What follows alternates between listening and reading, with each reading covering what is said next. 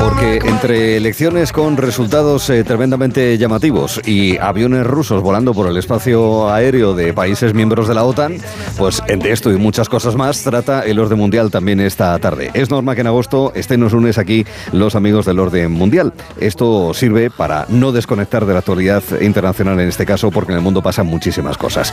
Y si han desconectado, tranquilos, calma, tranquilidad, con que estemos en pleno puente. Aquí están Fernando Arancón. Fernando, ¿qué tal? Buenas tardes. ¿Qué tal? Muy buenas tardes. Y Alba Leiva, bienvenida, buenas tardes. Hola, ¿qué tal? Bueno, para empezar a contarnos eh, historias que forman parte de la actualidad, pero historias que tienen un poquito más de trasfondo, porque estas tardes veraniegas estamos dedicándole también un tiempo a hablar de fronteras complicadas, calientes, complejas, que no son de las sencillas precisamente. No estamos, en fin, en el día a día de lo que está ocurriendo allí, pero en cualquier caso eh, hay que estar atento porque son de las que pueden eh, dar algún tipo de, de susto. De la misma manera que hablábamos la semana pasada de la delicada frontera de Líbano e Israel, hoy toca quedarse en Europa, pero viajando a un sitio y por qué, Alba. Pues mira, sí es cierto, hoy no nos vamos a ir tan lejos, nos vamos a ir a Kaliningrado, que es la antigua Prusia Oriental, y es un enclave ruso que está en medio de Europa. Y de hecho, bueno, está rodeado por Polonia y Lituania, que si decimos eh, Polonia y Lituania tienen frontera con Rusia, pues no estamos diciendo una barbaridad de geografía, sino estamos diciendo la verdad si, si, miramos, si miramos a este pequeño enclave, ¿no? Uh -huh. eh, bueno, pues ahí iremos a, a, como un territorio que está ahí situado justo a las orillas del mar Báltico, pues acabó en manos de Rusia. Eh, y bueno, lo interesante es que como esta sección veraniega va de fronteras menos conocidas, pues la de Kaliningrado además es como una reminiscencia de la Guerra Fría y bueno, especialmente ahora es bastante relevante, especialmente pues después de casi año y pico de, de guerra de Ucrania, en la que bueno, pues todo lo ruso nos, nos merece mm. mucha atención. Sí, porque mucho se habla de la frontera directa con países de la OTAN, ahí están los pequeños bálticos, ahora Finlandia también, pero aquí ya con Polonia y con Lituania pues también había frontera en Kaliningrado con, con países que pertenecen a la OTAN. Bueno, mencionaba Salva que es una reminiscencia de la Segunda Guerra Mundial. Um, muchas zonas del de este de Europa han estado siglos en realidad cambiando de manos, fronteras inestables hasta en realidad pocas, eh, pocas décadas. Eh, ¿Cómo en esos vaivenes quedó Kaliningrado en manos de los rusos, Fernando? Pues la verdad es que es una historia mm, creo que interesantísima. Hoy la conocemos como Kaliningrado, Kaliningrado ciudad, Kaliningrado Oblast, por así decirlo, o provincia. Sí, el Oblast. Eso es. Eh, la comunidad autónoma de la Rusia. Efectivamente. Eh, pero el nombre original de esta ciudad es Königsberg. Eh, fue fundada en el siglo XIII por los caballeros de la Orden Teutónica, que, que te funde la ciudad una orden de caballería, pues Se siempre impone. mola más, ¿no? Que, Sí, que haya suena- suena mejor, de la ¿no? historia, claro, tiene, tiene como mucho empaque y durante muchísimos siglos fue pues, pues, una ciudad bastante importante en el Báltico, en el comercio del Báltico, en la Liga Hanseática y demás, ¿no? Eh, de hecho, por ejemplo, en, en Königsberg, eh, actual Kaliningrado, nació el filósofo Immanuel Kant, que es bastante conocido. Y luego también eh, tiene en su, en su honor, por así decirlo, eh, el llamado problema de los puentes de Königsberg, que es como una especie de juego matemático, el típico juego matemático de dar un paseo por distintos puentes y, y poder recorrerlos todos sin tener que pasar dos veces por el Hmm. mismo sitio, ¿no? Y ver Yo- si yo, puedes. yo- yo lo he intentado y como las matemáticas soy un horror, pues es que no, no sé, no, no sé exactamente cómo resolver ese problema. Yo, yo invito a los oyentes a que, a que busquen en Google cómo es este problema y a que lo intenten. A que lo intenten resolver. Eso es, no voy, no voy a hacer el, el- el destripe de qué solución tiene, si es que la tiene, pero que, que es un juego de estos interesantes que te lleva un rato Sí. ahí, ahí pensando. Pues bueno, Königsberg dio, dio, dio nombre, por así decirlo, a este, a este problema matemático. Pero más allá de eso, de las curiosidades de científicas, por así decirlo, esta zona, la de Königsberg, la de Prusia Oriental, fue el origen y la capital, de hecho, capital ciudad Königsberg, que eh, fue del Ducado de Prusia hasta que se movió a Berlín, creo que a principios del siglo XVIII, y el Ducado de Prusia fue a su vez origen del Imperio Alemán, que a su vez es antecesor de la Alemania actual. Así que en términos nacionales o míticos, en Königsberg, en esta ciudad, en el actual Kaliningrado, está el origen de Alemania, lo que se considera el origen nacional de Alemania. ¿Y qué pasó? Pues Alba ya lo estaba apuntando, que Alemania perdió la Segunda Guerra Mundial y los soviéticos, en ese reparto que se hizo del este de Europa, decidieron quedarse con ese enclave, sobre todo por su valor estratégico. Claro, entonces eh, Lituania o Polonia pues eran territorios o soviéticos o aliados del bloque oriental, entonces no había ningún problema ¿no? de quedarse rodeados y por eso la URSS se quedó con ese territorio. Y le rebautizaron, que entonces se llamaba Konisberg, en honor de Mikhail Kalinin, que era uno de los máximos dirigentes de la Unión Soviética en aquel año 1945. También la repoblaron con rusos, no fuese a ser, mm. que además en el este de Europa, justo después de la Segunda Guerra Mundial, hubo unos cambios de población eh, brutales y así quedó hasta hoy, donde todavía, bueno, pues cuando la eh, URSS desaparece y se convierte en Rusia, pues ahí quedó Kaliningrado como parte mm. de esta nueva Rusia un enclave importante además en eso que siempre a Rusia le ha importado que es tener eh, accesos fáciles a mares calientes o por lo menos que no corran el riesgo de helarse para la salida de sus mercantes, de sus buques de guerra y ese tipo de cosas. Pero claro, esto eh, lo interesante es que nadie se queda un enclave porque sí, porque se me apetece que es que tengo aquí unas tropas que mira, pues ya de paso que se quedan. Ahí está Gibraltar, claro, tiene importancia para la entrada, acceso del Mediterráneo, salir y entrar del Mediterráneo. Entiendo que si incluso después de la caída de la Unión Soviética Rusia ha conseguido y ha seguido manteniéndolo, es que para ellos tiene mucha importancia, ¿no, Alba? Pues sí, la verdad es que sí, la relevancia de, Kaliningrado, bueno, la podemos mm, resumir en dos factores. Uno ya lo has apuntado tú con esto de las aguas cálidas mm. o las aguas calientes, ¿no? ¿Qué quiere decir esto? Pues que, a ver, el Báltico pues es un mar muy frío y, Rusia sí que tiene acceso al mar. El concepto de aguas cálidas es un poco metafórico. Es un poco metafórico. muy frío. Eh, lo que quiere decir es que la zona de Kaliningrado no se congela, porque la zona de otros puertos de, rusos del Báltico, de este mar, sí que se congelan. Por lo tanto, pues hay ciertos meses del año que, dificulta mucho que pues salga cualquier tipo de buque submarino o lo que sea, ¿no?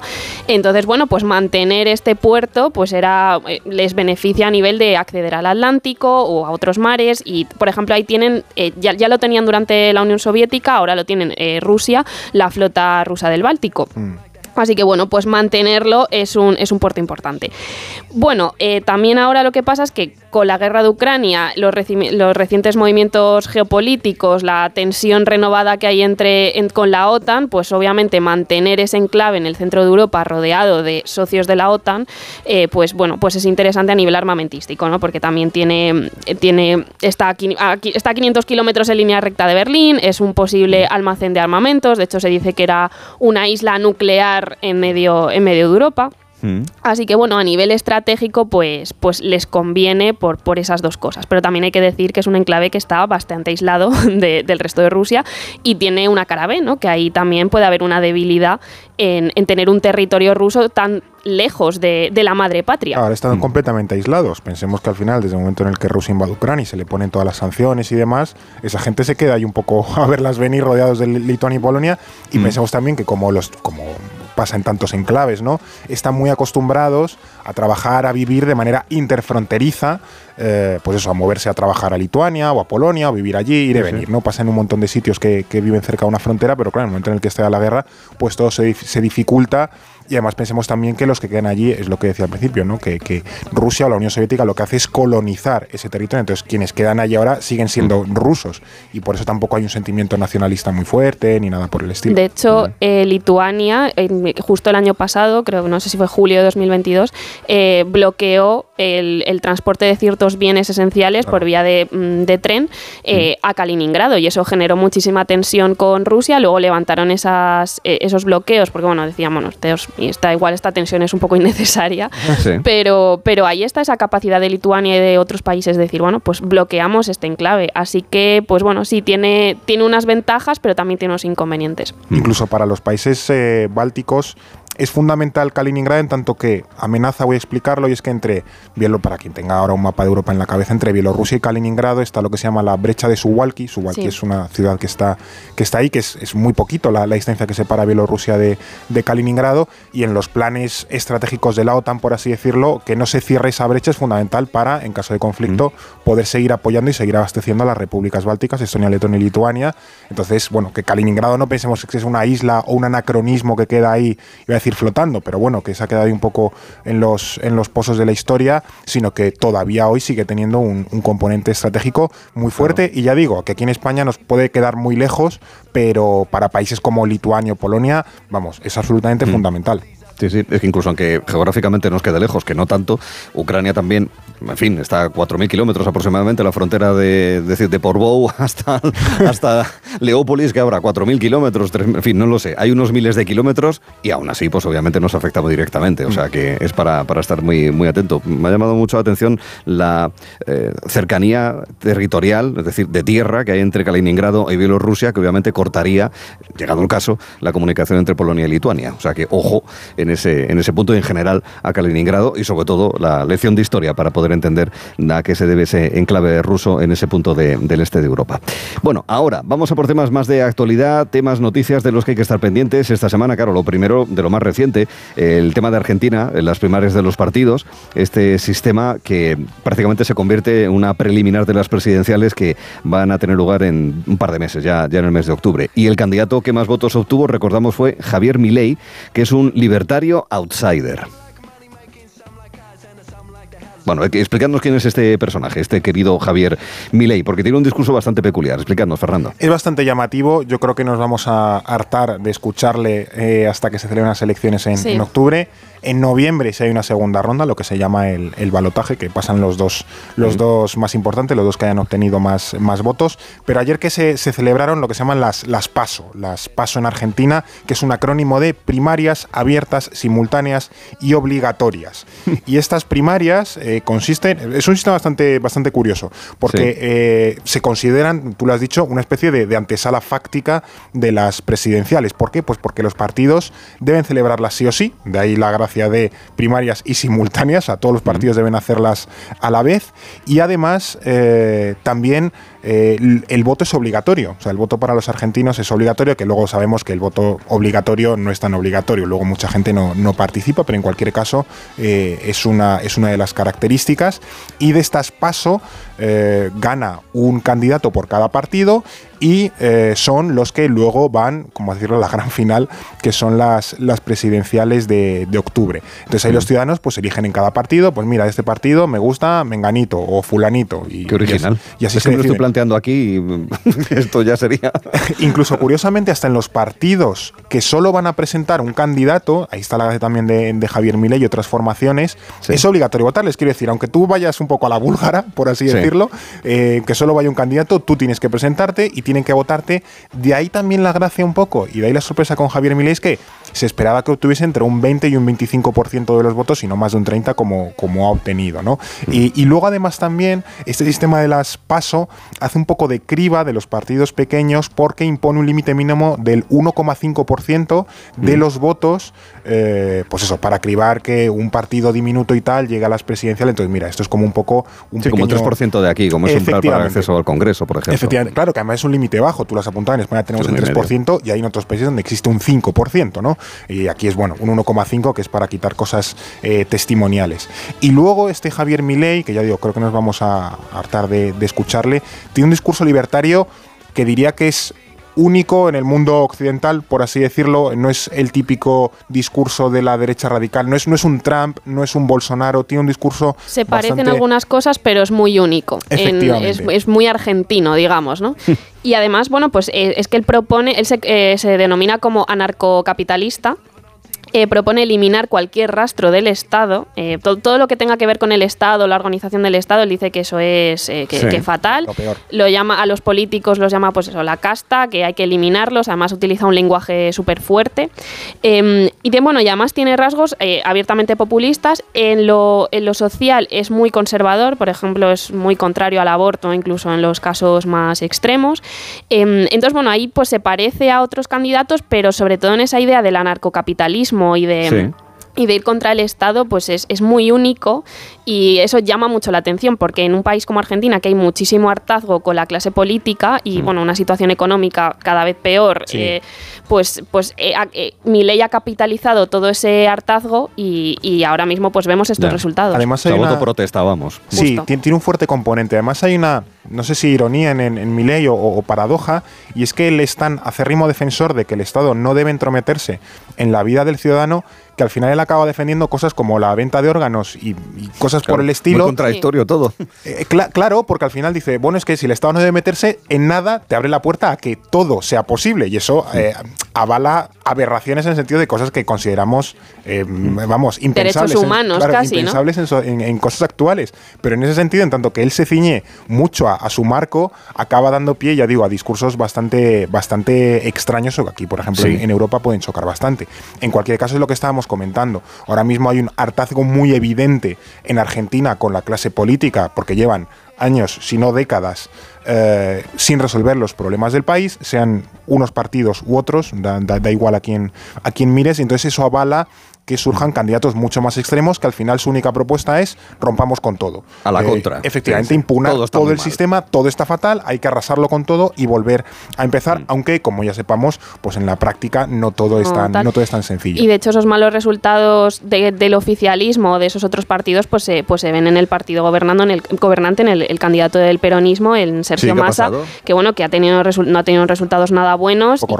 La verdad, y además eh, creo que la campaña, tanto Alberto Fernández como Cristina Fernández de Kirchner también se, se, han alejado bastante, han mantenido un perfil, por lo que he leído, bastante bajo, porque no, no quieren pues eso, perjudicar a, su candidato porque saben que, a lo máximo que se acerquen que va a ir un poco mal. No, no, quieren perjudicarle, pero creo que han sido poco inteligentes en tanto que en un país que económicamente va muy mal, el candidato del peronismo es el ministro de Economía. Claro. Que es como, no había nadie mejor realmente que pudiese presentar que uno de los grandes responsables de que el país ahora mismo vaya fatal. Entonces, quiere decir, Ponerle, ponerle votando a cualquier eh, voto opositor o partido planteamiento y decir, oye, ¿cómo vamos a votar a este señor que es uno de los grandes responsables? Creo que Argentina ahora, si no ha sobrepasado, creo que sí, el 100% de inflación en el país. Es decir, que, que, mm. está, está muy mal y la bolsa ha empezado mal el día también después de ese resultado. En todo caso, este es el prólogo, ¿no? Porque la novela se desarrolla y tendrá epílogo y final en octubre, decíais, ¿verdad? Sí, creo que se vota el 22 de octubre la primera ronda, si no me equivoco, y luego, si como pasa en tantos sistemas presidencialistas, si ninguno de los candidatos obtiene las mayorías necesarias, los dos eh, con más voto pasan a una segunda ronda final, por decirlo, de desempate. Sí, y luego la otra gran noticia procedente de América de los últimos días es lo ocurrido en Ecuador con el asesinato de Fernando Villavicencio, eh, asesinado pasado miércoles, candidato a la presidencia. Las últimas novedades, ¿cuáles son, Alba? Pues las últimas novedades es que ya han detenido a varios sicarios colombianos, seguramente pues el, responsable de, haber matado, de haber orquestado el asesinato, pues los contrató. Eh, pero bueno, no se sabe todavía qué banda está exactamente detrás del, del asesinato del candidato a la presidencia. Sí que se cree que es una de las bandas de crimen organizado, pues eh, o unas u otras, de hecho ha habido acusaciones cruzadas. Carteles mexicanos, decían. Carteles mexicanos también, porque hay conexiones entre esas bandas en Ecuador con los carteles mexicanos, entonces cualquiera, cualquiera de ellas. Em, de momento también su partido ya ha encontrado un sustituto que se llama Cristian Zurita. Eh, de hecho ya ha dado mítines con un chaleco antibalas puesto, así que eso ya nos da... Es más precavido el pobre. Es más precavido, pero nos da una imagen de cómo está el clima político y electoral en Ecuador. O sea, la situación está muy tensa y de hecho la, campaña y la votación, que además es este domingo, pues van a estar muy marcadas por, por lo que ha pasado la, semana pasada, ¿no? Y además el nuevo gobierno pues seguramente va a estar muy pendiente de, la seguridad del país, va a haber muchas propuestas al respecto, eh, a ver qué medidas se toman. De momento ya han tomado algunas, eh, eh, han trasladado a Fito, que es el líder de una de estas bandas más, más conocidas o que se cree que puede estar detrás del asesinato del candidato, que son los choneros, ¿no? Eh, a una cárcel, lo, han trasladado a una cárcel de máxima seguridad. Y bueno, pues no hay confirmación de que haya sido él, pero ya esta medida preventiva, pues ya te ya da un hmm. pues ya, ya, indica lo que está pasando ahí. Curiosamente en Ecuador toda la campaña se ha movido alrededor de la situación de la seguridad en el país, que es abiertamente mala, y el asesinato del, del miércoles pasado lo, lo evidencia, y yo creo que este domingo va a ser eh, fundamental. o sea, Villavicencio realmente no tenía posibilidades de ganar, creo que iba cuarto en las encuestas con un porcentaje bajo, pero desde luego su asesinato sí que eh, acrecienta más todavía el discurso o la presión sobre eh, la cuestión de la seguridad y desde luego que puede mover mucho voto de, eh, de rabia, de impulsividad, de bueno, hay que acabar de, bueno, a discursos más duros mm. que además todos los candidatos de una manera u otra reivindicaban un discurso sobre la seguridad. No pensemos que es que la izquierda no lo reivindicaba para nada. la izquierda la izquierda correísta, que es la que se presenta en las eh, elecciones de, Ecuador, reivindicaba muchísimo el discurso eh, securitario. Lo que pasa es que ellos sí que ponían un poco más de énfasis en la parte social, ¿no? que al final la mm. violencia pues, puede tener causas sociales, hay que abordarla, etcétera, etcétera. Otros candidatos no, otros candidatos eran de mucha más eh, mano dura, pero en cualquier caso ha sido algo central. Curiosamente, en Argentina también uno de los grandes ejes de la campaña ha sido la seguridad. O sea que ahora mismo la seguridad mm ciudadana en el sentido más amplio y la, sentirse seguro cuando sales a la calle, ahora mismo es una de las, de las grandes claves electorales en, América Latina, ah. pero porque además eh, muchos de los casos son, son ejemplos evidentes. Quiero decir que Ecuador, eh, con el tema del narcotráfico, con el tema de las bandas, se había deteriorado mucho la situación en muy poquitos años. Hace unos años, Ecuador era de los países más seguros y más prósperos de, América Latina y en muy poquitos años, con el COVID por medio, se ha deteriorado. se ha deteriorado completamente. Entonces. Oye, hay un par de cosas que quiero preguntar de actualidad. Eh, os preguntaré por el tema de los aviones eh, rusos, estos bombarderos que han sido detectados por Países Bajos y también por Dinamarca, pero no quiero dejar de hablar tampoco de China, obviamente, que está dando malas cifras económicas, ¿no es así, Fernando? Sí, em, hay que estar un poco pendientes de, China eh, porque en la semana pasada se anunció que entraba en deflación, es decir, como que los precios están bajando, se están por debajo de donde estaba pues, el trimestre anterior o el año anterior. No, no es que haya menos inflación, sino directamente que los precios están descendiendo. Y luego también está presentando datos de crecimiento muy bajos. Y aquí ha vuelto a salir el fantasma de qué va a pasar con China, si va a entrar en crisis, si ya le va tocando, si no. De hecho, creo que esta mañana he leído que estas agencias de rating le ha bajado la calificación a una de las empresas más importantes del país, lo cual es un poco eh, acrecentar los síntomas de si China. Yo creo que cuanto más se hable de si China va a entrar en crisis, más probable es que sí, China. Al, al final funcionan un poco las cosas así, ¿no? Totalmente, profecía autocumplida. Justo, justo. Además que tiene. O sea, esto de las causas o del, del pues eso, la economía de China, cómo se va degradando, la verdad es que es un run run que llevamos ya bastantes meses, pero bueno, sí que es cierto y al final va a pasar este de tanto repetirlo. Claro. pero este riesgo de deflación, pues ahora es más, es más evidente, ¿no? Y además lo que pasa es que tienen pues una acumulación de stock en fábricas, un problema, por ejemplo, de desempleo juvenil, una baja tasa de natalidad, todos estos problemas combinados, más además una, una situación de la vivienda y del mercado de la vivienda bastante tenso, que ya lleva, no te digo meses, ya lleva años, yo creo, llevamos años hablando de esto. Esas burbujas que se va creando, pues al final genera una situación de, inseguridad económica que la gente pues ahorra, se retiene, no gasta, no, no demanda y esa bajada de demanda pues implica deflación, bajada de precios. Y pensemos también que China lleva décadas sin sufrir una crisis económica una crisis económica, no ya grave, relevante, claro, en, Europa o en el mundo occidental. Efectivamente, es, claro, es lo que se, lo que se dice. Es así. Vas a ver, eh, tanto que a lo mejor hay hace 30 años que no se produce una crisis económica en China, vas a ver la élite dirigente gestionar una crisis económica si a lo mejor ellos no tienen, además. claro, no tienen experiencia gestionando crisis económicas porque ellos, una generación entera de chinos solo ha conocido la prosperidad de crecer al 10, 12, 15%. Y en un régimen de capitalismo de Estado. Efectivamente. se pueden tomar ciertas decisiones, pero no otras. Eso es. Entonces ese cambio de, de tercio, por así decirlo, puede ser muy complicado para un país que no está acostumbrado. Oye, el tema de los aviones, los bombarderos, no sé, ¿a vosotros qué sensación os da? La, en alguna u otra ocasión se han producido situaciones similares, es una, eh, un toque de atención, una manera de tocar las narices a ver si estamos vigilantes, ¿cómo lo analizáis? Bueno, la, cuestión de los vuelos, incluso también, creo que hace un par de años, hace un año, hubo un submarino que se coló en Suecia y luego desapareció o lo que fuese. Eh, yo creo que eh, Rusia siempre tantea un poco, no sé si es una provocación, pero desde luego creo que es algo rutinario también para tantear un poco, yo creo que la respuesta que tienen los países de la mm. OTAN, un poco de, oye, se nos acaba de colar un bombardero, vamos a salir tal y cual. Claro. Yo creo que Rusia prueba un poco ahí el, el, colchón a ver cómo reaccionamos. Mete el dedo en el agua, como cuando metemos y, comprobamos si la piscina está está, muy fría, pues esto es un poco así, ¿no? No quiere decir que ni que vayan a atacar, ni que vaya a haber una, pues eso, una tensión inminente, pero están probando y entonces pues... Están tocando un poco... Justo, podemos entenderlo como un ejercicio rutinario cada, cada X meses, que tampoco se arriesga mucho más. Mm, bueno, oye, por último, las dos curiosidades. Em, a ver, curiosidad de Fernando, países de muchos visitantes estos días, cuéntanos. Pues mira, yo me voy a ir a Israel, que no sé si hará mucho calor, no sé si es el, lugar idóneo para viajar en verano. Yo creo que debe hacer bastante calor. Creo que tiene que, pegar bastante, pero en cualquier caso es como un destino muy, muy dado a, viajar mm. allí en verano, más en Semana Santa, pero bueno, en verano también.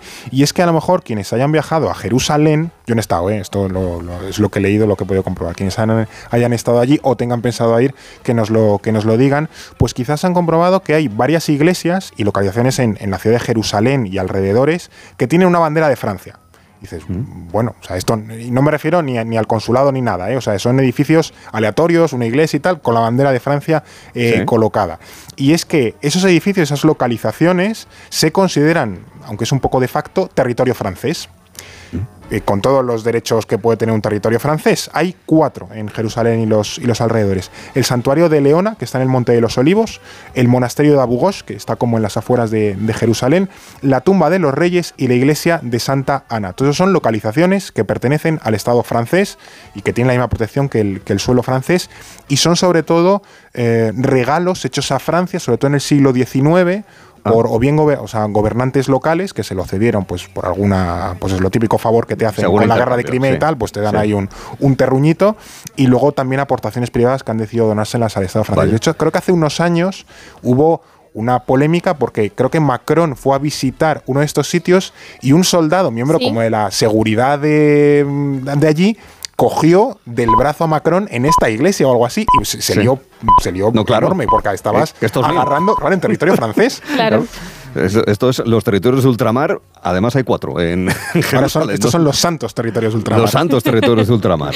¿Y tu curiosidad, Alba? Pues mi curiosidad es del origen del gin tonic, que lo he aprendido... Buen momento. Buen momento. Eh, por si alguien está en la playita a punto de entrar al chiringuito, pues si se va a tomar un gin tonic, pues ya, ya sabe de dónde viene. Yo la verdad es que no tenía ni idea y lo he aprendido esta semana.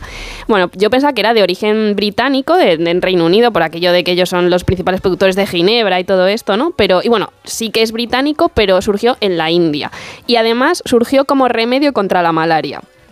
¿Cómo es esto? Pues a ver, que los, británicos que colonizaron estos territorios pues morían como chinches por todo tipo de, enfermedades eh, de por allí. Una de ellas era la malaria, ¿no?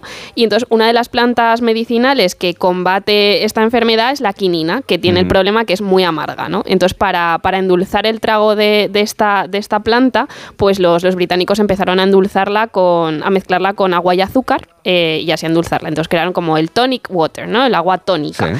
Eh, pero ¿qué pasa? Que no era suficiente, entonces dijeron, bueno, vamos a añadirle un poquito de ginebra eh, ah. para hacer esto más llevadero, para alegrarlo. Y entonces, claro, de esa combinación del agua tónica y, la ginebra, pues nació el gin tonic, que pues como luego debía estar muy rico, pues dijeron, bueno, pues bebida oficial. Otra cosa curiosa es que los, los británicos no son los creadores de la ginebra, sino que son los holandeses, allá por el siglo creo que 16. lo que pasa es que ellos luego cogieron la receta y, se han apropiado de todo. Se han apropiado de todo y la empezaron a fabricar ellos. Pero eso. Mm. Para quien se vaya a tomar un gin tonic eh, estos días, pues sabe que... Que, lo comente, que es por si la malaria. Sí, que es por si la malaria. Eso, es decir, otro, es que no sé que vaya a pedir a Otro, es que no sé si voy a pedir a malaria. mosquitos por aquí, claro, claro. está bien, si quieren demostrar conocimiento sobre el gin tonic eh, que se está, que está degustando, pues nada, pues aplíquelos después de haberlo escuchado en el orden mundial. Recordamos que además no solamente